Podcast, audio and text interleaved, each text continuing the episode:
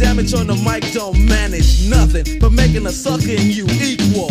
Don't be another sequel. Spread yourself.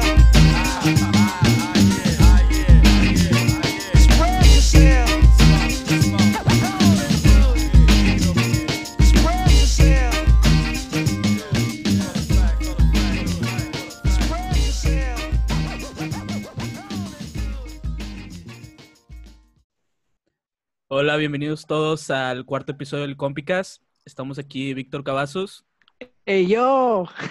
Alejandra Cárdenas, Hola. Brenda Gutiérrez, ¿Qué onda, chicos? José Ángel Sánchez Hola. y su servidor André Gracia. Y bueno, vamos a empezar con tres temas esta semana. Vamos a hablar sobre las mascotas, experiencias con mascotas. Eh, básicamente de, perros, porque es lo que todos yo creo que tenemos o hemos tenido. Vamos a hablar sobre las relaciones tóxicas o cómo identificar eh, que ya sea hombres y mujeres, que es como las banderitas estas rojas que nos indican que no, es, no es muy buena idea irnos por ahí. ¿Y ¿Cuál es el tercer tema? Compras compulsivas. Compras compulsivas. Y este es un tema muy importante ahorita que estamos todos en cuarentena. Yo creo que ha despertado mucho como que este problema en las personas. Definitivamente sí. Bueno, entonces arrancamos. Arrancamos con el tercer compi, cuarto compica. Cuarto complicas. Cuarto. Ya lo dije yo, pero muchas gracias por ponerme atención. Bueno, vamos a hablar de las mascotas. Eh, no sé si alguno ha tenido así como que una experiencia eh, loca o divertida que quiera arrancar. Pues yo sí, mira, esta última semana, para los que obviamente muchos no me conocen, tal vez, o tal vez solamente mis amigos están viendo esto, pero bueno, el Tus punto papás. es, mis papás La y mi abuelita. El punto es, bro, que esta semana me vine a hacer mi servicio social de medicina en Mina, Nuevo León, así que les mando un saludo desde Mina. Y cuando llegué al centro de salud, pues resulta que nos dijeron, oigan, pues hay una gatita del centro que siempre ha estado aquí, no sé qué, la quieren adoptar y pues como a mi compañera de- del centro de salud, la otra doctora también le gustan los gatos, pues dije, pues bueno, está bien, la adoptamos. Es creo que la única eh, historia que va a haber aquí de gatos.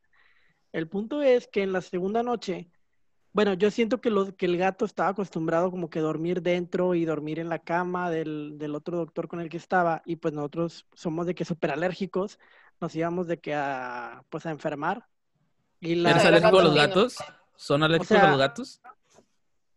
me empieza a dar como que mucha, eh, eh, como que estornudos, ¿sabes? Mocos, ajá. Y pues no, no me gusta, está fea esa sensación. La empezamos a dormir afuera, bro. Como se dormía en la cama de la, de mi compañera, güey. Un día se metió a de cuenta y le orinó toda la cama, la almohada, de que el colchón, le orinó todo, olía un chorro, pipí de gato. Fuchi. Huele bien fea la bebé de gato. la verdad es que sí. Yo creo que toda la pipí, pero- No, la- es la de gato más. Es que no, sí, la de las cosas Bueno. de gato, tanto sea popó como sea de que pipí, huele muy mal.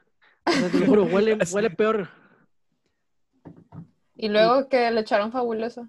Pues sí, limpia, estuvimos limpiando el colchón, lo sacamos afuera para que le diera Quemarlo, el sol. eh, para quemarlo.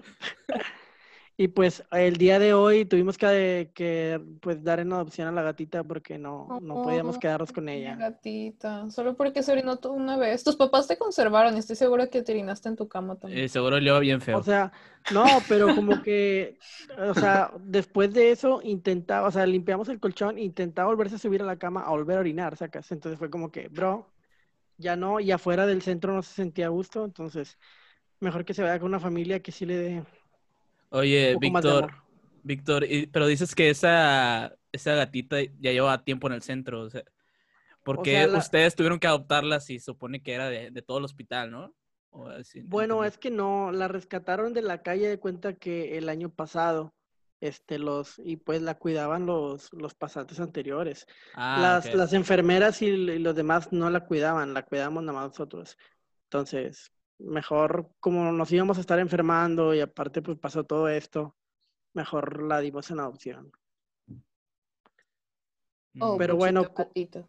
Coméntenos si han tenido, o sea, no sé, la verdad es que yo no había tenido nunca un gato, pero de todas las mascotas que he tenido en mi vida, es la única experiencia negativa que te puedo decir y es de un gato, entonces no Pues sé. es que yo sé que los gatos necesitan su arenero. Si no, A lo O sea, mejor no eso se no- pudieron al colchón. Oye, pues de, de hecho, eh, en la casa donde, donde me mudé, aquí eh, en San Nicolás, pues tenía mucho tiempo que no vivía nadie en aquí.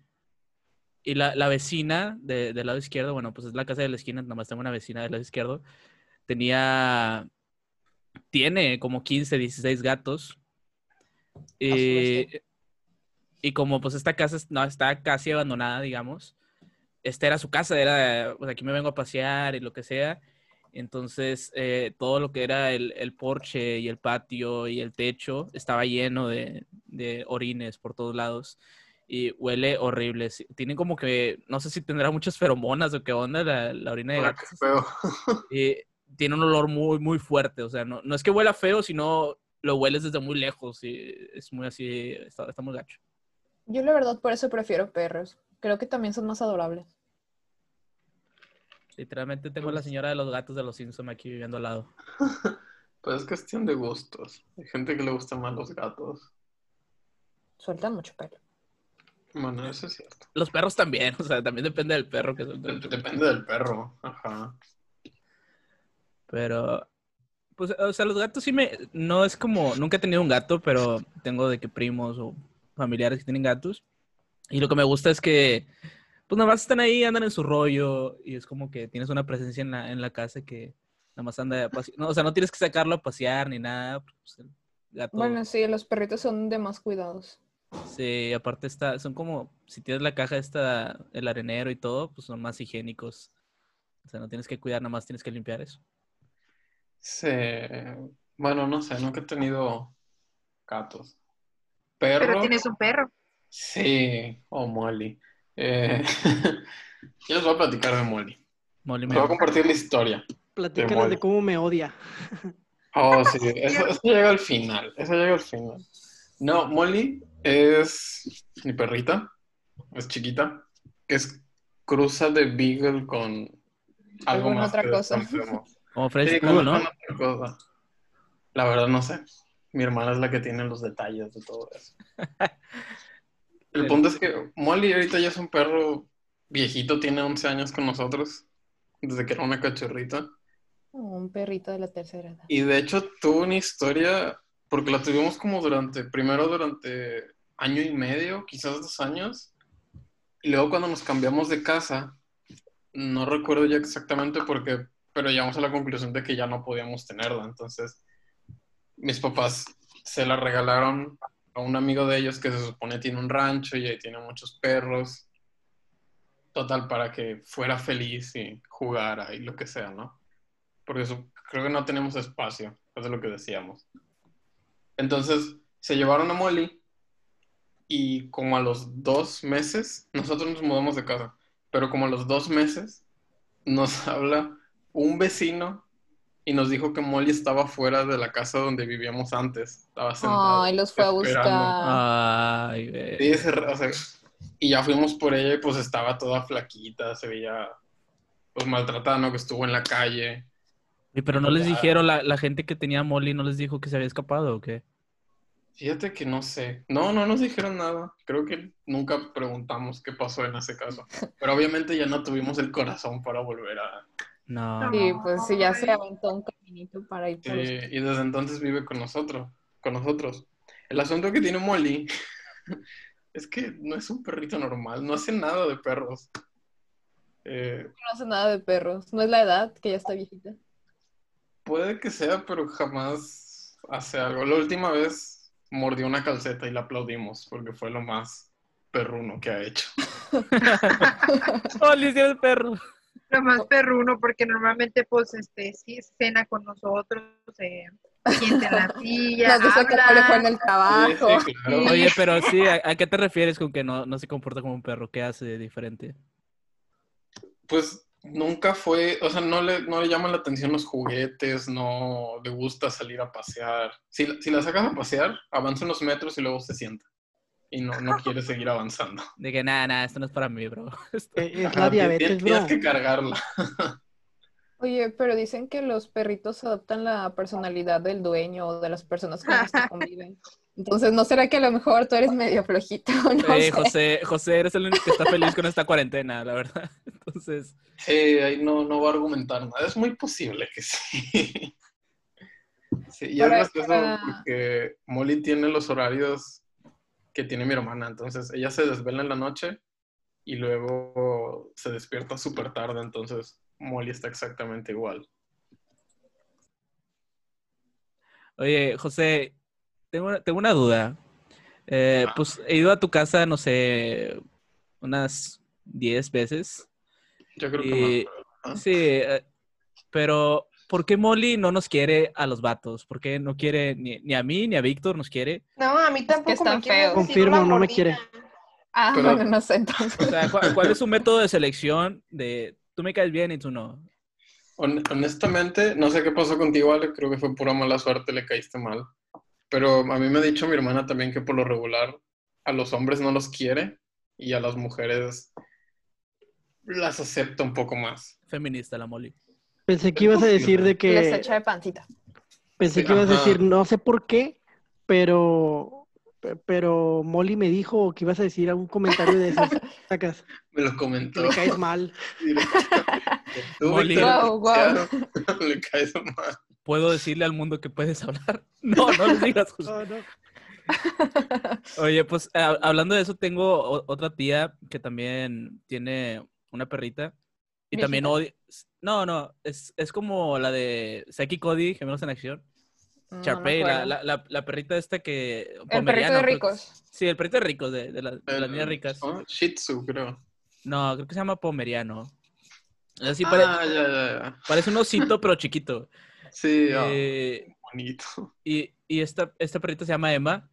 Siempre que escucha la, la voz de un hombre, te ladra. O sea, yo puedo salir de que la noche ir al baño y escuchar que, que digo algo y ya me ladra desde el otro cuarto. Entonces yo creo que tal vez tiene que ver con la voz de, de los vatos que no les gusta. A lo mejor, a lo mejor ya los logra distinguir. Pero bueno. Oye, José, yo, yo tengo otra pregunta. Eh, ¿qué tan difícil es cuidar a Molly que ya está viejita? O sea, ¿cuáles son los cuidados de un perrito así de la tercera edad? Fíjate que en el día a día es relativamente fácil, porque Molly se despierta, tiene los mismos horarios que mi hermana, entonces por lo regular se despiertan los dos y Molly hace señas como que quiere ir al baño, entonces solo tienes que bajar, abrirle la puerta y pues vayas en el, en el patio de la casa. Ah, Pero ¿Cómo por que le tengan, que le tengan que dar comida ya especial, porque, por ejemplo, mi abuelo tenía un perrito viejito y ya no tenía dientes. Entonces, no sé si Molly todavía siga pudiendo ¿Le comer. dan vitaminas para los achaques? o no? Ándale, ese es, ese es el otro asunto. O sea, el, el día a día es relativamente fácil, pero por ejemplo, Molly ya tiene ciertos problemas de, por ejemplo, en la piel. Tiene la piel muy sensible, entonces hay que estarle comprando como que pomadas, alimento especial, suplementos, cosas de estilo, porque pues ya ¿Colchón ortopédico? co- todavía no le llega, pero ya lo vamos a pedir. Oye, Una pues, dentadura postiza. Creo que también lo- los perros que están más chiquitos tienen menos problemas de esos de, de articulaciones. O sea, muchas veces los perros grandes son los que batallan más, ¿no? Ah, Sí. sí, las razas grandes son más propensas a tener ese tipo de enfermedades. Correcto. Sí, no, Mo- Molly no tiene nada de eso. Su principal preocupación, honestamente, el día a día es que le rasquen la pancita. Oh, Molly. Y que ni- no llegue ni un vato desconocido porque le voy a ladrar. Y ladro como si hubiera fumado durante 40 años.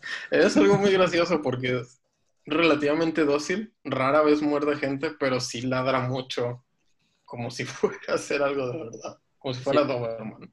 Y está bien chiquita. Como Chihuahua. Nada más te lo acercas y dices, eh, nada, era, era puro pedo, güey. No, no te quiero morder". Retrocede.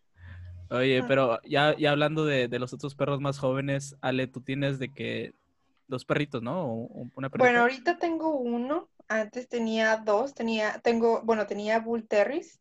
eh, tenía la parejita Bruno y Maya. Ahorita nada más tengo a Maya. Este, ellos son, la verdad, dan miedo. O sea, cuando los ve la gente, Huye. miedo, ajá, porque son de esos que tienen como cabeza de huevito y, y la mirada así como no te me acerques. Pa- Pero- para los que quieran una referencia, son estos perros que salen a la de Babe, el, el perrito, no, el, el cerdito valiente. El, el- el perrito que siempre lo ponen de malo y que habla como mafioso, sí. de, No sé qué. Cara de güey". huevo. Sí, cara de, de alien. Ajá, y cuando los sacábamos al parque, eh, pues nosotros los teníamos entrenados para que no usaran correa, que estuvieran así solitos, y muchos sí nos decían de que amarra a tu perro y no sé qué, porque ellos no hacían nada, pero les tenían miedo. Este, Amarra a tu pero- perro. Le, le mordió a mi niño. No, hombre.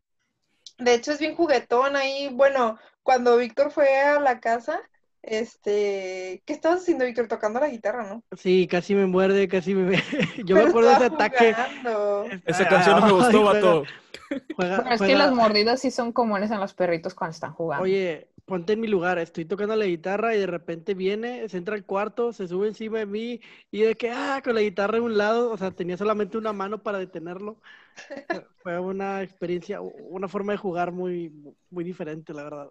Es que son de- muy fuertes. Realmente mis perros son muy, muy fuertes, este, pero son muy juguetones. Y también son muy buenos perros, o sea, nos cuidan, este, y pues la verdad la gente ni se le acerca a la casa porque les tiene miedo.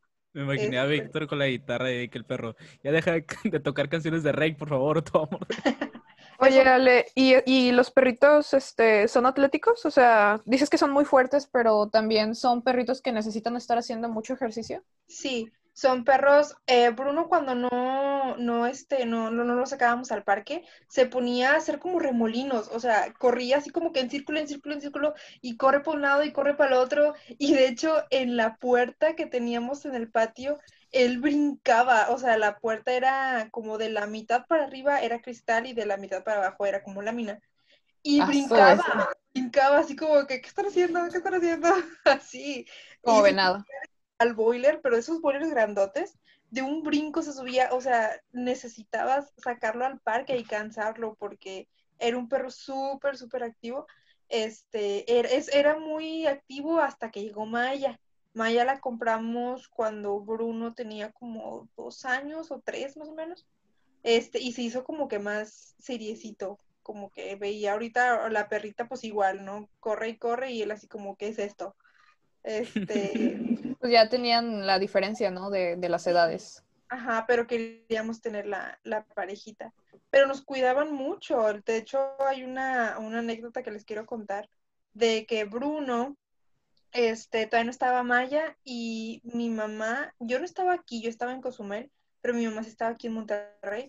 Este, y mi mamá estaba pues en la, en la cocina y donde se va a subir al cuarto, ah, bueno, no se da cuenta que deja las perillas de la, de la estufa abiertas y Ah, se qué miedo.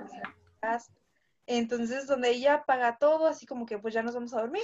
Bruno estaba dentro de la casa porque él dormía dentro de la casa y donde mi mamá va subiendo las escaleras, Bruno se le pone enfrente, o sea, se pone las escaleras y así como que no subas. La empieza a detener y la empieza a empujar y mi O mamá sea, la estaba cuidando para que no le pasara algo con los gases. Y mi mamá baja, no, hay nada, Bruno, y se vuelve a subir y Bruno vuelve a detener a mi mamá, que no suba y que no suba. Y mi mamá pues no sabía ni qué onda, o sea, y se desesperó y sacó a Bruno. Y Bruno me dice mi mamá que en esa noche estuvo muy desesperado tocando la puerta.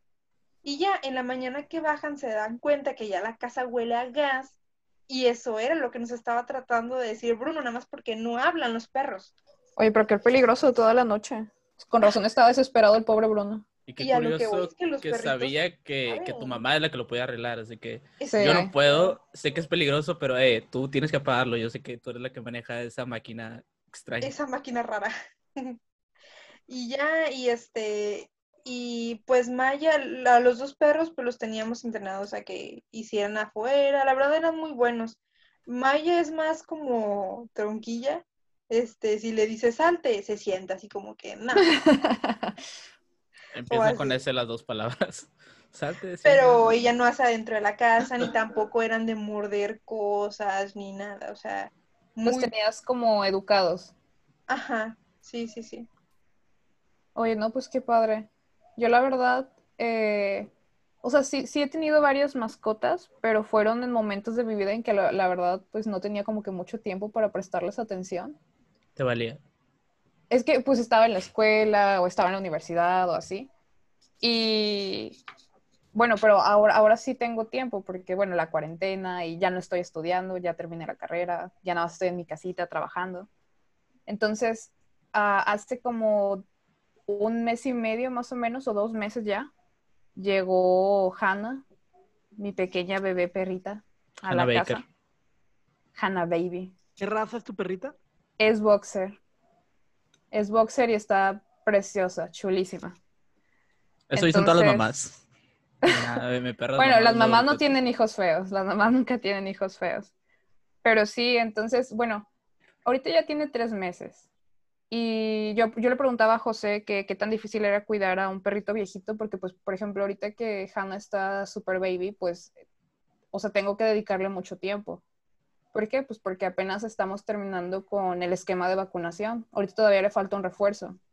Y aparte de eso, pues, o sea, es, es un bebé, quiere estar brincando y mordiendo todo, saltando de un lado para otro, estar explorando. Entonces, pues me tocó educarla. Ahorita ya, eh, pues ya se sabe varios comandos.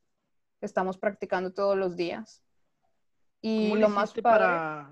Perdón, ¿Sí? ¿cómo, le, ¿cómo le hiciste para entrenarla? Es que yo tuve un perrito hace mucho y nunca lo pude entrenar bien.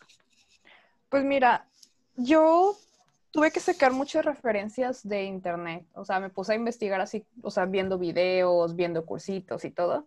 Y en todos lados concuerdan en que tienes que tener, eh, obviamente, una actitud positiva. El perrito tiene que tener eh, ganas. O sea, por ejemplo, si quieres entrenar con el perrito, pero está distrayéndose mucho o quiere estar jugando o haciendo otra cosa, mejor párale, porque pues nada más lo vas a revolver y no te va a hacer caso.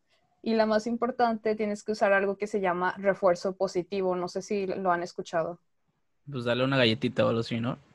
Ajá, o sea, tienes que darle una recompensa cuando el perrito haga algo que tú consideras que fue bueno. O sea, en lugar de, de someterlo a castigos cuando haga algo malo, eh, tienes que procurar siempre eh, mejor recompensarlo cuando ha- haga algo bien. Mm. Entonces, por ejemplo, ahorita Hannah ya se sabe como siete acciones o algo así de que sentada, acostada, girar. Vuela. vuela. Bueno, no, vuela no, pero a ver si Hazme, les hazme un lonche, Hanna, por favor. Te Puede dije tocar que el con jamón. nacional. Puede tocar el violín, puede cantar el himno nacional. Te Quiero que sin enseñarle- mostaza, Hanna. Quiero enseñarle un truco, a ver si después, este, ya que lo aprenda, les paso un video o lo posteamos por ahí por eh, la cuenta de, de Instagram, arroba compicas, chicos, para que nos sigan. Eh, quiero enseñarle a que cuando yo diga bang y haga una seña como que de disparo, que ella se tira al suelo como muerta. Oh, está bien padre eso. Sí, ese es como que mi goal, pero primero vamos como que con comandos básicos. Y como está muy chiquita, este, un tip que les puedo dar, que estuve leyendo en todos lados, es que la mayoría empieza a entrenar a los cachorritos como a los 5 o 6 meses. Pero hay algunas razas que son un poquito más listas o que es más fácil este, entrenarlas. Entonces, esas razas las puedes entrenar a partir de los dos meses, se supone, ¿no? O sea, no quiere decir que tu perrito, por ser un, un- no sé, por poner un ejemplo, por ser un pug, no vaya a aprender comandos. O sea, sí están medio. Los Pug no. Es- Sí medio chanchitos, pero sí Yo aprenden. conozco sí. dos pugs que son súper, súper, súper inteligentes y que obedecen comandos. Y lo que quiere decir Brenda es que, por ejemplo, un de los perros más inteligentes, por ejemplo, el labrador, el pastor alemán, Ajá, todos esos necesitan una o dos repeticiones para aprender el comando. Y, por ejemplo, un bull terrier que estaba en el lugar 72 de inteligencia, que era de los últimos necesitan 10, 20 veces la repetición. Sí lo van a aprender, pero necesitas paciencia. Sí, Yo- claro, o sea, todo a su tiempo, ¿no? O sea, el perrito sí lo va a entender, nada más que pues te vas a, a tardar más. Yo, yo cuando veo un Pug, lo único que quiero hacer es agarrarlo y empezar a sacudirlo y decirle, ¿dónde está la galaxia? O la de, en el cinturón de Orión. ¿Dónde está la galaxia? Para- y para otra eso cosa, otra cosa interesante que he aprendido ahora que tengo a Hannah es que, bueno, o sea, obviamente sabía que los perritos necesitaban mucho ejercicio, ¿no? Pero yo no sabía que había razas que, ah, o sea, necesitan cierta cantidad de tiempo de ejercicio al día o que necesitan cierto tiempo de, de socialización al día, ¿no? Entonces, por ejemplo, Hannah, que es boxer, pues lo recomendable es que mínimo juegues con ella dos veces al día para que se canse y todo. y pues la raza es una raza que es para tenerla dentro de casa, o sea, porque les gusta estar con la familia. Entonces, pues, si piensan adoptar, para los que nos están escuchando, si piensan adoptar un perrito, antes de hacerlo, investiguen cuáles son las características comunes de ciertas razas, cómo son más o menos las personalidades, qué cuidados necesitan, para que vean si sus hábitos diarios coinciden con lo que va a resultar con el perrito. Y luego ahí los tienen sin jugar, sin nada, y razas que lo necesitan, y luego todos tristes y pobrecitos. No mejor in- infórmense antes de adoptar un perrito. Sí, entonces, eh, bueno, para los que nos están escuchando, si tienen dudas sobre cuidados de perritos en una etapa específica de la vida, pues nos pueden mandar un mensajito, porque pues como ya lo venimos platicando, José tiene un perrito ya de muchos años, Ale tiene perritos adultos, yo tengo un cachorrito. Entonces, siéntanse con la confianza de preguntarnos, porque la verdad es una experiencia muy bonita tener a un perrito en casa. Oye, pues de hecho, hablando de lo que estaban diciendo de las razas, también no solo depende de eso, porque, bueno, yo ahorita no tengo perro, o en estos momentos, pero pues he tenido cinco o seis perros a lo largo de mi vida, y no es porque haya sido malo, han pasado situaciones diferentes, o sea, uno se ha- están viviendo en el rancho y cosas así, pero también de, de, dentro de la misma raza varían las personalidades de los perros, o sea, he tenido perros que... eh, generalmente son razas tranquilas o lo que sea. Y siempre quieren andar así como que fuera. Tenía una perrita que a cada rato se escapaba de la casa. Se iba a pasear toda la... Sí, se- No, se paseaba toda la noche y regresaba como que se iba de fiesta de antro. Y regresaba de que a la mañana siguiente de que, ¿qué onda? Ya me, me Tenía habían paseado". personalidad de gato.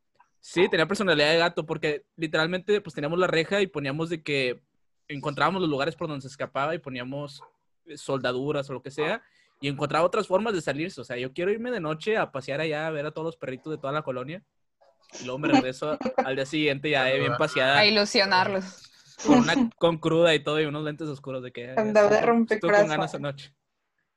Y de hecho sí tuvo muchos bebés hasta que la, la le, le hicimos, ¿cómo se llama Esterilizaron. esto? Sí, el esterilizar. Esterilizaron. Oigan, y pues por todo esto de la cuarentena, pues hay varios que están comprando perros, pero hay gente que también está comprando muchas cosas en línea. Unos ya se endeudaron en Coppel, otros ya se endeudaron en Amazon, y creo que me gustaría hablar de, de ese tema, sobre las compras compulsivas que, que han venido a flote en esta cuarentena. Sobre todo Brenda y José. Acá rato O sea, comprando cosas.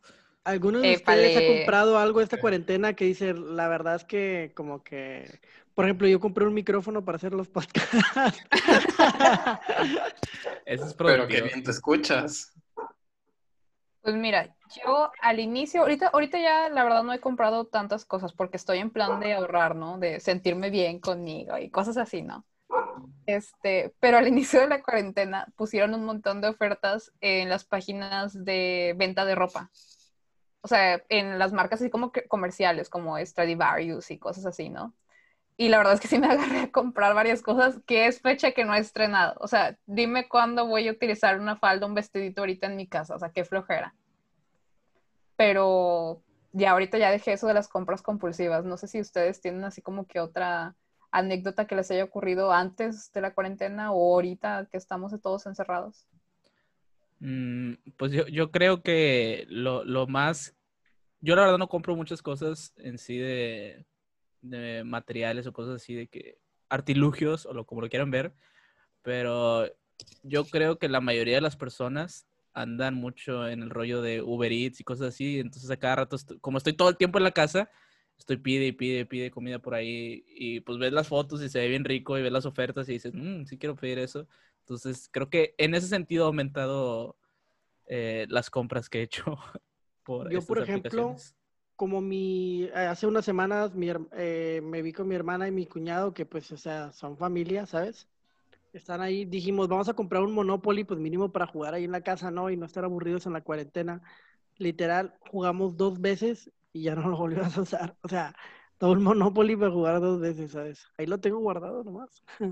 Pues es que así pasa, o sea, a veces compramos cosas que las queremos tanto en el momento que ya después cuando las tenemos realmente casi no le sacamos provecho o, o nada más lo utilizamos como dices tú una o dos veces. Y la verdad es que sí pasa mucho. O sea, yo creo que la causa principal es porque ah, pues estamos acostumbrados a confundir mucho eh, la definición de querer y necesitar. Entonces, por ejemplo, yo digo, ah, es que quiero demasiado esto, lo quiero, lo quiero, lo quiero, hasta que yo lo convierto en una necesidad, pero en realidad es una ilusión porque no lo necesitaba. Entonces, Te convenciste tú solo que. Exacto. Y ese pues es un problema gravísimo porque eh, simplemente nos estamos nosotros, eh, pues estamos creando una ilusión de una necesidad que nunca existió y simplemente lo hacemos para satisfacer una necesidad, para sentirnos bien, como quien dice. Yo no soy compulsiva con compras tipo ah, ropa o así. De hecho, no soy de las que llena el carrito, lo ve y no lo compra. Pero donde sí me Ale, gusta yo he visto tu ropero de, de bufandas, no nos mientas. Ella las Pero tejió. las teje, esas las teje mi mamá. Ah, ok, ok, ok. Este, Mira, Víctor, levantando Colección de bufandas en Monterrey. Hace un calorón aquí. pe- 90% pero del año. hace frío. Este, donde soy compulsiva, no compulsiva, sino eh, haciendo eso que dice Brenda de querer necesitar, son cosas de camping. A mí me encanta el camping, me encanta el trekking, el senderismo, todo eso. Y por ejemplo, hoy me pasó que vamos a salir a, hacer una ruta y es, va a ser larga, entonces quiero llevar menos cosas, este, o cosas más compactas. Yo tengo dos sleepings, uno de invierno y uno de verano ligero, y estaba buscando un sleeping más compacto, de esos que son, que te caben de que en la mano, este, y bien padre, que costaba como 1300, una cosa así. Y luego me quedé pensando, pero es que me acabo de comprar un sleeping de verano que también es ligero, y, y caí en cuenta de eso que dice Brenda, lo quiero y estoy a punto de comprarlo, pero después dices, pues no, no lo necesito, mejor Exacto. invierte ese dinero en otra cosa.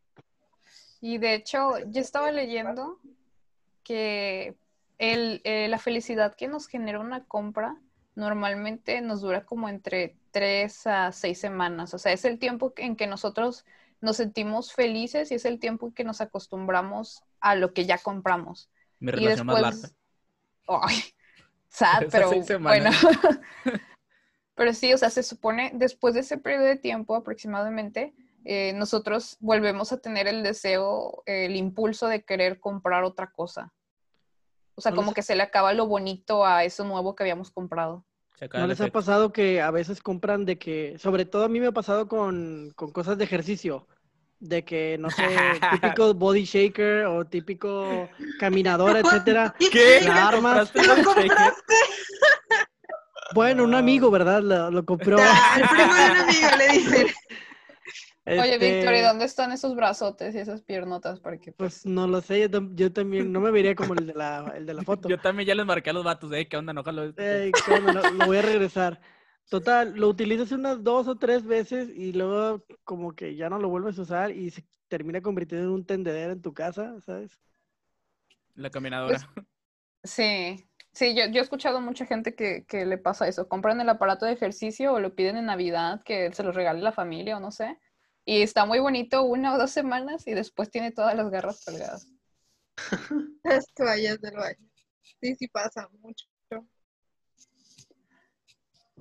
Y Oye. había, sí, Pero bueno, yo quiero elevar acá la conversación porque quiero presumir la, la clase de humanidades que llevé así como tres años de, de ética.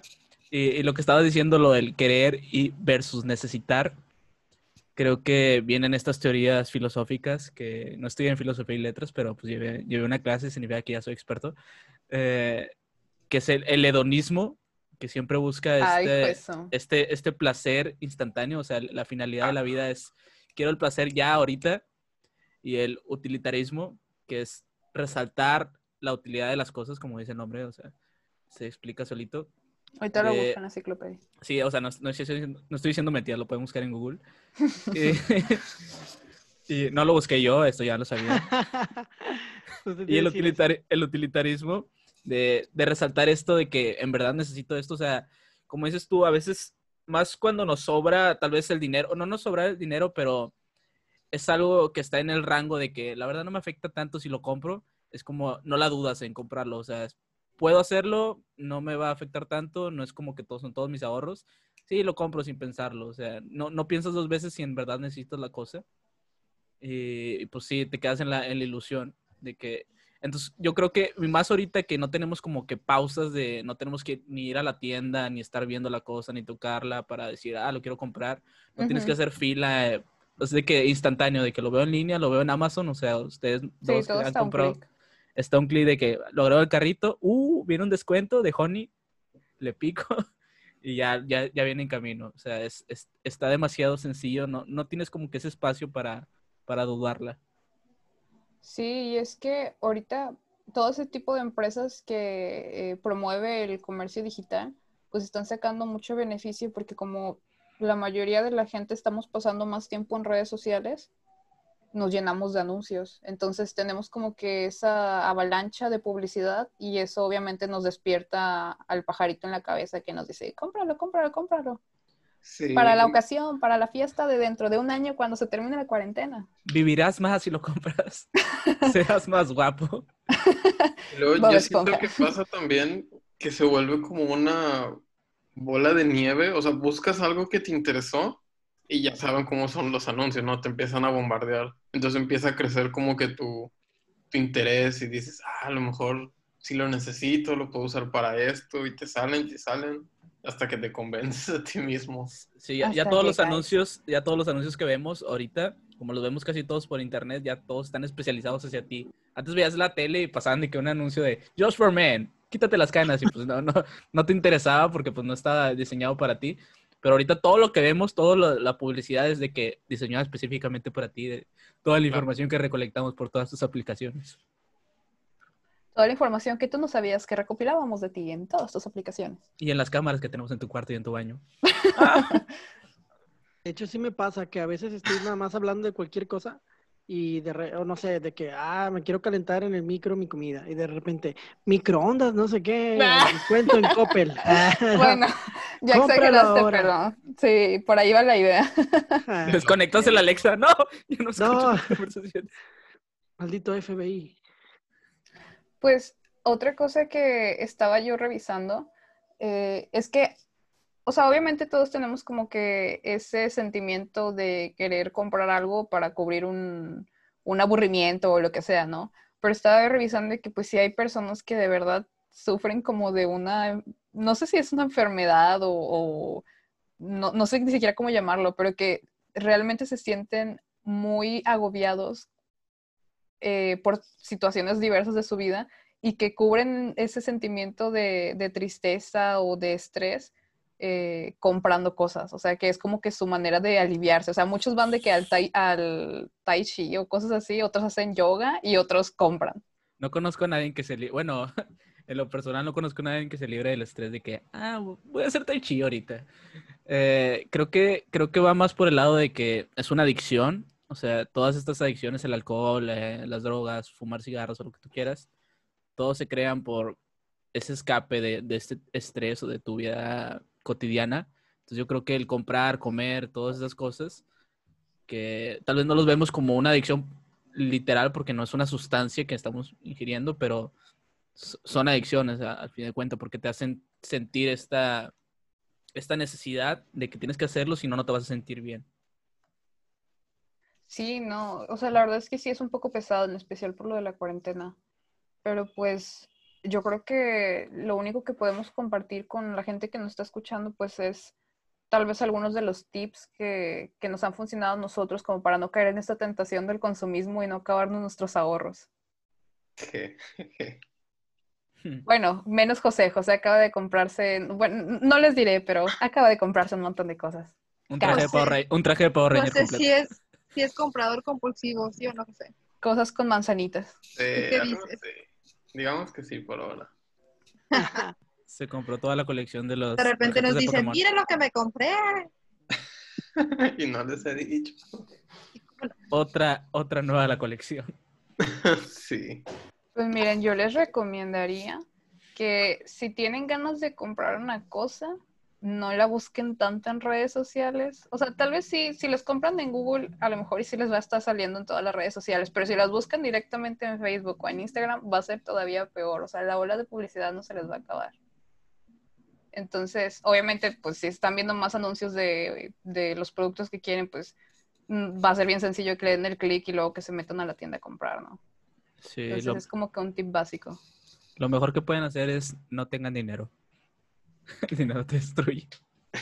Oye, no, o sea, parece chiste, pero es, es verdad, o sea, se supone también la gente recomienda que de preferencia no tengas guardadas tus tarjetas de crédito o de débito en, en tiendas en línea. O sea, y deja tú el lado de la seguridad de lo que sea, o sea, se supone es para no crearte el hábito de eh, darle el clic y comprar.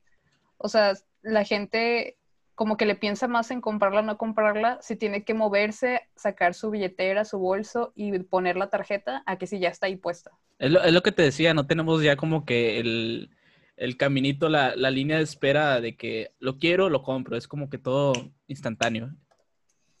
Y hoy se me antojaron unas enchiladas y en dos segundos ya las, ya las había pedido por Uber Eats, así de fácil, además de que sí, sí, comprar.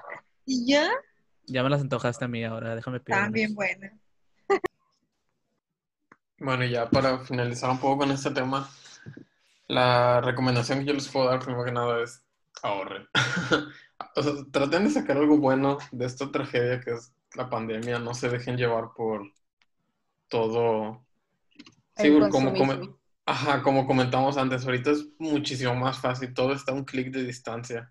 Antes tan siquiera ibas a la tienda, bueno, aún va, ¿no? Pero en la mayoría de los casos vas a la tienda y estabas en la línea para comprarlo y a lo mejor ahí reflexionabas y decías, no, creo que de verdad no lo necesito y lo dejabas. Entonces, ahora no. Entonces, eh, tengan un poco de fuerza de voluntad, de verdad, tan como que el análisis, de verdad lo quiero, lo necesito más bien, o solo es comprar por comprar. Ajá, puede ser un simple capricho. Nada más el hecho de que, ah, puedo comprarlo, no, no significa que de- debes de comprarlo. Eh, Exacto. y, y como dices, generalmente cuando íbamos a las tiendas no, no vas solo, tal vez vas con un amigo y cosas así, y eso también te ayuda mucho de que tu amigo te diga, "Güey, no compres Se eso. te ve mal. Sí, no, no compres eso. Pero bueno, entonces eh, se nos viene Víctor, creo, que nos va a contar sobre las relaciones tóxicas. Hablando ¿Quieren sobre no perder tu tiempo con cosas. Ah, hablando de no- Oh, de no perder tu tiempo y gastar tu tiempo y dinero empezar. con personas. Me gustaría hablar sobre un tema que es las relaciones tóxicas. Yo creo que, que, bueno, muchas personas, algunos han vivido alguna, otros han visto cómo sus amigos han sido consumidos por una relación tóxica. Este, ¿algunos de ustedes han visto algo así? Ah, yo tengo un par de anécdotas ahí en bajo la manga, pero Más que No- nada, yo quisiera saber su opinión sobre cuándo saber que estás en una relación tóxica. ¿Cuándo es que ya cruzas el umbral de esto ya no está bien, ¿sabes? Mm, Pues yo, yo creo, la verdad no, no he estado en muchas relaciones así como que, digamos, duraderas, pero sí he tenido esas, esas banderitas rojas que dices, oye, esto, esto no va por buen camino, ya no le quiero seguir a esto, ya me está dando miedo, o sea, a mí me gusta la aventura, pero esto está un poco de locos. y, y sí, o sea, también dices eso de que si, si tengo amigos que digo, eh, no quisiera estar en una relación como la que tienes tú, te, te pegan. Entonces, Qué miedo. Nada, nada, o sea, ya, ya quitándonos de broma, siento que hay algunas personas que pueden o no saber que están en estas relaciones, pero no tienen en sí como la, la voluntad o el carácter para decir quiero salirme de esta situación o piensan que no hay algo mejor de fuera de esto o no hay esto es lo que es una relación, o sea, como que no conocen el, el lado positivo de las relaciones y sienten que ya es la normalidad todo esto. Te digo algo muy raro. Yo he visto varias personas que salen de una relación tóxica y su patrón de, de relaciones es siempre estar con alguien tóxico. O sea, tal vez no es como que, no sé por qué pasa eso, pero muchas veces si tuviste una relación tóxica, tienes otra y tienes otra, porque algo hay en tu mente o en tu patrón que, no sé, tal vez No te gusta la deja salir. tóxica. Sí, Ajá. ahorita, ahorita dijo André, este, que cómo saber, y Víctor, yo creo que estás de que es súper correcto, que ya no es que ya no es algo de las relaciones que buscas, sino algo de ti. Y yo, eh, al estar en una relación, este, aprendí, o bueno, sí, aprendí que antes de estar en una relación tienes que estar bien contigo mismo, tienes que estar, sentirte completo y compartir tu vida con alguien. Y si en cambio tú te sientes vacía o necesitas a alguien para llenar o para ser feliz, esa es una relación tóxica. Tú no necesitas a nadie para ser feliz. Tienes que compartir tu felicidad, la que ya tienes, con alguien. Y esa es una relación sana. O sea, suena cliché, pero es la verdad. Sí. De, hecho, sí, sí, pasa mucho eso de que hay gente que no sabe estar solo, ¿no? No sabe estar fuera de una relación. Eh, sale de una relación y necesito estar en otra, ¿no? Me siento, ya no se ven como individuos, se ven de que tengo que estar en pareja, si no, no soy, no soy nadie. Tienen así la crisis de identidad de, de decir quién soy si nadie me ama. Sí, eso sí lo he visto. Tienes razón. Muchas pues veces veo que la gente lo que, lo que más que nada piensa, eh, cuando identifican que alguien es tóxico es porque, y me ha tocado en una ocasión vivirlo, de repente sientes, te, la otra persona te hace sentir mal por cosas que, que, que ella hace, ¿sabes? no, no cosas que tú haces, sino que te empieza a reprochar eh, a ti y eso te baja a ti la autoestima. Piensas que tú eres el que está mal cuando no es así. Pues no es la única de las señales, o sea, hay otras señales. A mí en lo personal me tocó, eh, pues no quiero decir que estuve en una relación tóxica, porque pues no estuve en relación con, con este muchacho en particular, sino que eh, pues como que yo le gustaba o algo así, fue en mis épocas de colegiala, por allá por la secundaria. y, bueno, para los que no identifican mi voz todavía, yo soy Brenda y ahorita ya tengo eh, seis años de una relación súper feliz con José. Pero vamos antes a cumplir 10 años de casados. Ya vamos a cumplir 10 años de casados. Pero antes de eso, pues obviamente salí con muchachillos, ¿no? De que, eh, no sé, crushes de, manita sudada y eso. Entonces resulta que había un chico que estaba como que muy inseguro sobre si, eh, o sea, sobre la relación o sobre lo que podría llegar a ser una relación, que me espiaba, o sea, me vigilaba, por así decirlo. ¿Qué hacía él? O sea, pero se los voy a platicar y de verdad no me van a creer, pero sí lo hacía este chico.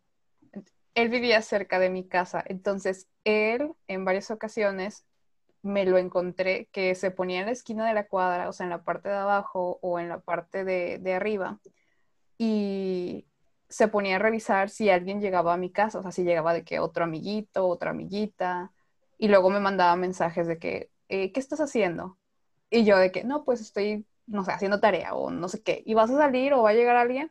O sea, así como que bien extraño, ¿no? Y con un francotirador desde atrás, así a, a, a 10 metros. No, de verdad se me hacía muy triste porque el chavo me quería mucho, pero pues obviamente yo, yo dije, una relación no va a funcionar si la otra persona quiere estarte vigilando constantemente, ¿no? De hecho, eso ya fue cuando estaba terminando, terminando la secundaria. Tanto era la necesidad del chavo de estar como que controlándome o algo así, que él se había inscrito a otra preparatoria y cuando se enteró que pues yo no iba a estudiar en la misma preparatoria que él, pidió el cambio. Y pues obviamente eso es algo que ya se me hizo como que demasiado pasado, ¿no? Entonces, otra señal que, nos permite identificar que la relación no va a funcionar o que tiene algo de tóxico es, pues, eh, si la persona no te tiene confianza, o sea, si tiene que estarte vigilando todo el tiempo, no, no puedes tener una relación con alguien que no confía en ti. Yo, yo resumiría esa característica como alguien posesivo, posesivo o dominante, de que Necesito tener control total de la relación, si no, no me siento, no me siento cómodo, o sea, no hay confianza. Tengo que tener de que, que me llegue una lista de todo lo que vas a hacer en el día, quiénes son tus amigos, sus características, tiene novia de este vato, o si no, no confío en él. Y, y, detrás de eso hay una inseguridad. Sí, obviamente cualquier, cualquier persona que, que tenga desconfianza en su relación puede ser propia inseguridad de la persona porque puede ser infundada o a veces pasa mucho esto que pasa después de, que esa persona lo traicionó, lo engañó, lo que sea, y ya los, eh, los fundamentos de la relación ya nunca como que se establecen bien, o sea, siempre hay esa desconfianza y ya no, no la pueden volver a construir porque ya se crea esta, esta barrera de, no, ya, ya no confío en ti. Pero no lo dicen, nada más es como que con sus acciones lo, lo, dicen, con sus acciones. Ajá. Y fíjate que eso yo lo he visto. No lo he vivido, porque honestamente mi única relación tóxica es con los juegos de Pokémon. Pero sí lo he visto. No, pensé que ibas a decir, mi única relación tóxica es con Brenda. Te cacheteo virtualmente. Esa es una relación feliz, ¿verdad que sí, Brenda? Por supuesto. Dije. ¿Verdad que sí? Lo que no saben es que la está apuntando. Ah, es. Eh, lo que no saben es que José está leyendo un guion desde su mano. Es esta relación. Ah, no, pero volviendo al tema, este, yo sí lo he visto, así como tú dices, muchas veces no se tiene la confianza, pero no se lo dicen, solo queda así como que en el aire y lleva pues a comportamientos muy, muy, tóxicos, como digas, ¿no? O sea, esa desconfianza de que te vi con tu amiguita, tu amiguito, con quien mensajeas, quien te habla. Y, ¿Dónde estabas? sí. ¿Por qué no Ajá, contestas? ¿dónde estabas? Oh, no, sí. Incluso personas, agotador, creo. incluso personas se crean perfiles falsos. Facebook falsos para espiar a su pareja. Sí, sí he visto Ah, eso, sí lo he visto. O que, por ejemplo, una amiga tenía una, un novio, pero ella era la tóxica, ¿no?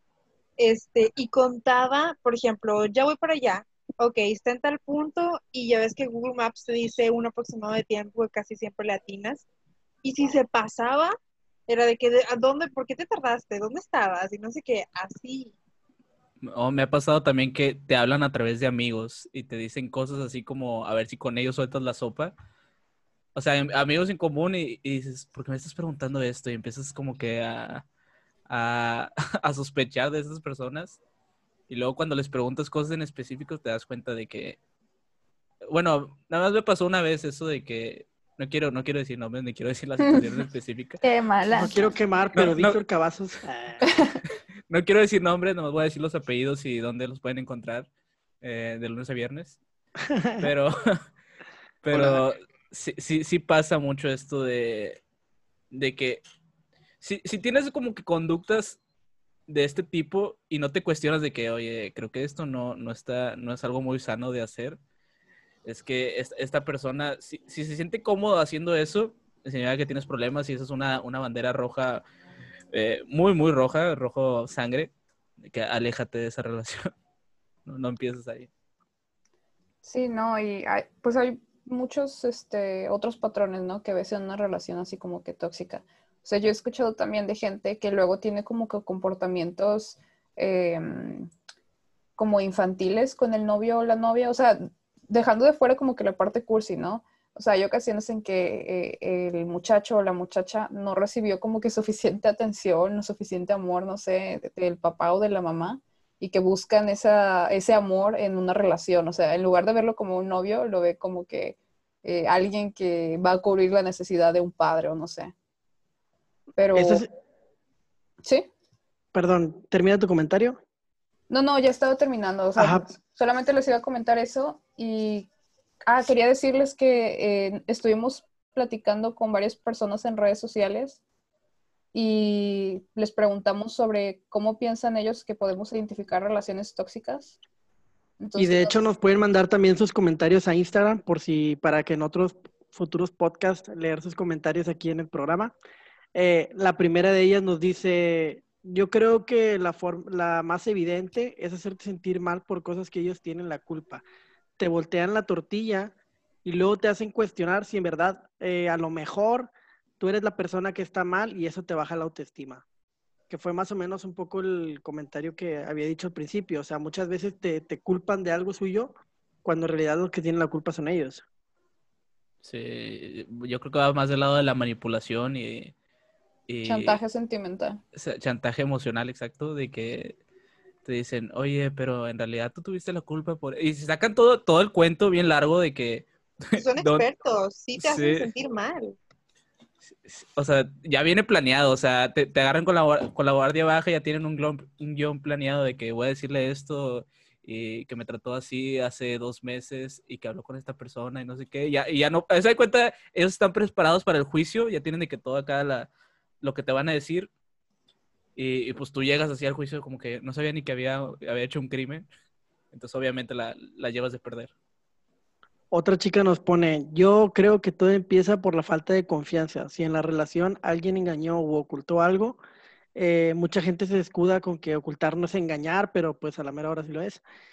Y eso que pasó impide tu paz, mejor vete. Es mejor terminar algo que fue bonito mientras duró a terminar todos tóxicos.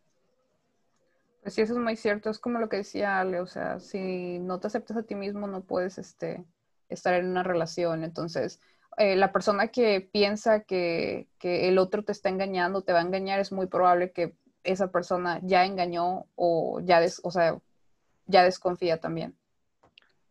Pues también yo creo que iba, iba lo que había dicho yo de si, si no hay comunicación, o sea, si pasó algo, como, como ese, ese comentario de que te engañó o lo engañaste o pasó alguna situación de que rompió la confianza que había y no lo comunicas, o sea, no, no dices, oye, no estoy de acuerdo con eso y tratas de ignorarlo y, saltar a, a, lo siguiente, pues lo mejor es desde un principio hablarlo de, oye, ¿se puede arreglar esto o no? ¿Le seguimos o no? Y, y pues si se puede, con ganas, pero pues ya, ya lo platicamos, ya estamos de acuerdo los dos. Y si no pues, se puede, pues ya de, aquí la cortamos en, en, seco. O sea, no, no tratar de alargar algo que no tiene futuro. Pone otra chava, si el, bueno, es una chava, dice, si el chavo lo duda o no sabe lo que quiere o no está seguro, no pierdas tu tiempo. Y dice, yo, yo pienso que eso sería lo mejor. Si te quiere cambiar algo que es muy tuyo, también mejor no te metas ahí. Y sobre todo, si te compara con alguien más, bye. Déjalo. Bye, bye. bye. Bye. Eh, pues nadie merece ser el segundo plato de nadie, honestamente. Entonces, si no eres la prioridad, realmente no vale la pena que te quedes en lista de espera, por así decirlo. Oye, oye, pues también pasa mucho eso de que a veces solo te tira la onda o empiezas a hablar contigo para darle celos a otra persona. Que no se acaba de terminar con su ex o le gusta otro chavo y no la peló, o no lo peló, no, no, no estoy generalizando, y ves que nunca te pelaba a ti o nunca te hizo caso y, y te empieza a hacer caso nomás por eso, eso es una, una bandera roja de que te está, te está utilizando, bro. Es lo mismo, o sea, está llenando un vacío que, que esa persona tiene. Amiga, de hecho, cuenta. De hecho, para eso va el siguiente comentario. Nos dicen de que si desde un principio él no se quiere o no se ama a sí mismo, no es posible que te quiera amar a ti.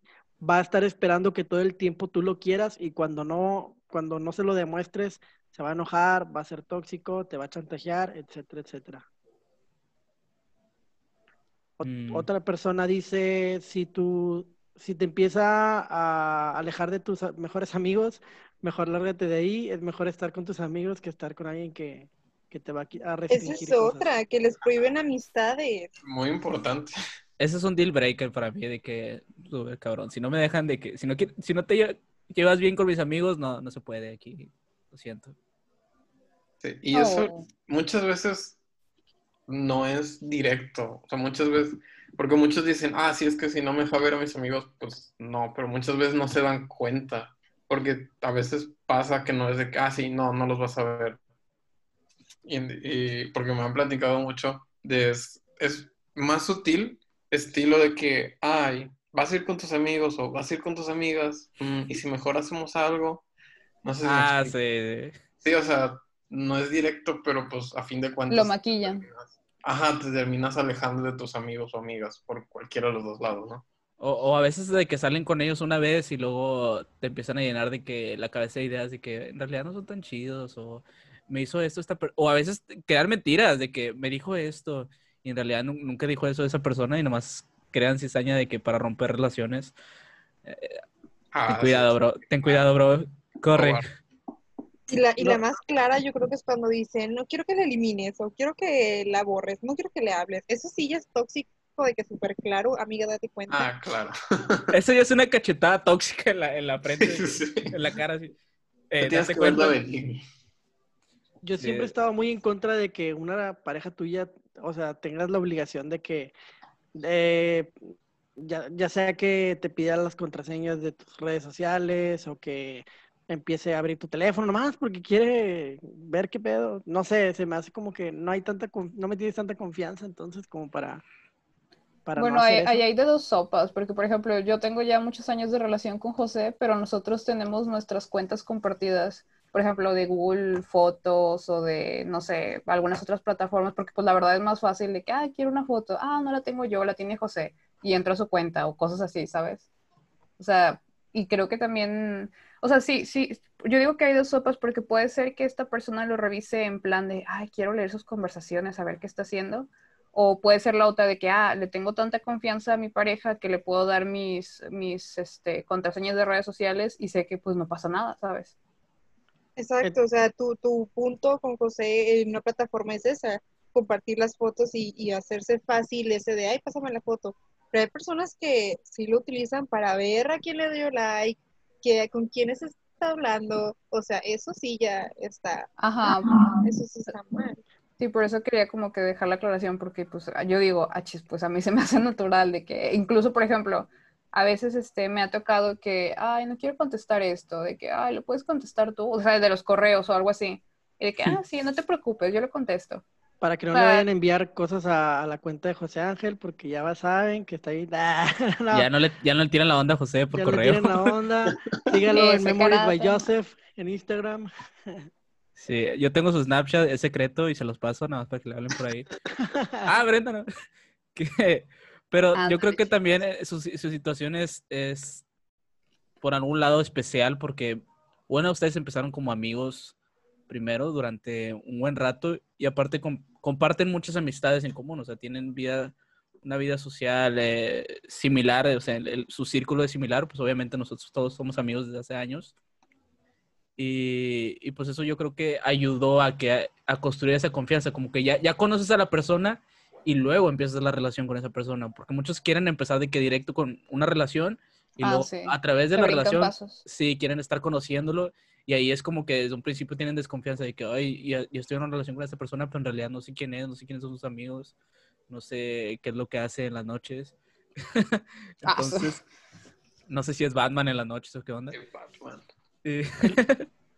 Entonces, yo creo que eso le, les ayudó mucho a empezar una relación con, con mucha confianza. Y pues obviamente a través de los años cumplieron esa confianza. La continuaron. El último comentario que ya nos mandaron dice, yo solamente quiero que digas en el podcast que amigo o amiga, valórate mucho, no te quedes ahí si no te respetan, valórate mucho. y pues bueno, eso también saben que nos pueden enviar sus comentarios en la cuenta de Instagram que es Compicast, vayan a seguirla si no, si no la han seguido. También También tenemos está- cuenta en Facebook. Tenemos También cuenta en Facebook, en- Instagram y YouTube. Y todas los pueden encontrar como Compicas, también en Spotify y en otras seis plataformas. Eh, cualquier plataforma de, de- de podcast nos pueden encontrar ahí probablemente. Bueno, esto creo que fue el, el cuarto Compicast. Espero que lo hayan disfrutado mucho. Eh, seguiremos la próxima semana con más temas. Este, me despido de ustedes, amigos. André, ¿quieres decir algo? Eh, pues no, la verdad no, no, nada más que sí, lo, lo que dijo la, la chava, quiéranse mucho. Y, y si alguien, una chava acá guapa quiere tener una relación que no sea tóxica, me pueden mandar un mensaje. Síganos, Chao, chicos. Nos vemos la siguiente Chao, semana. chao.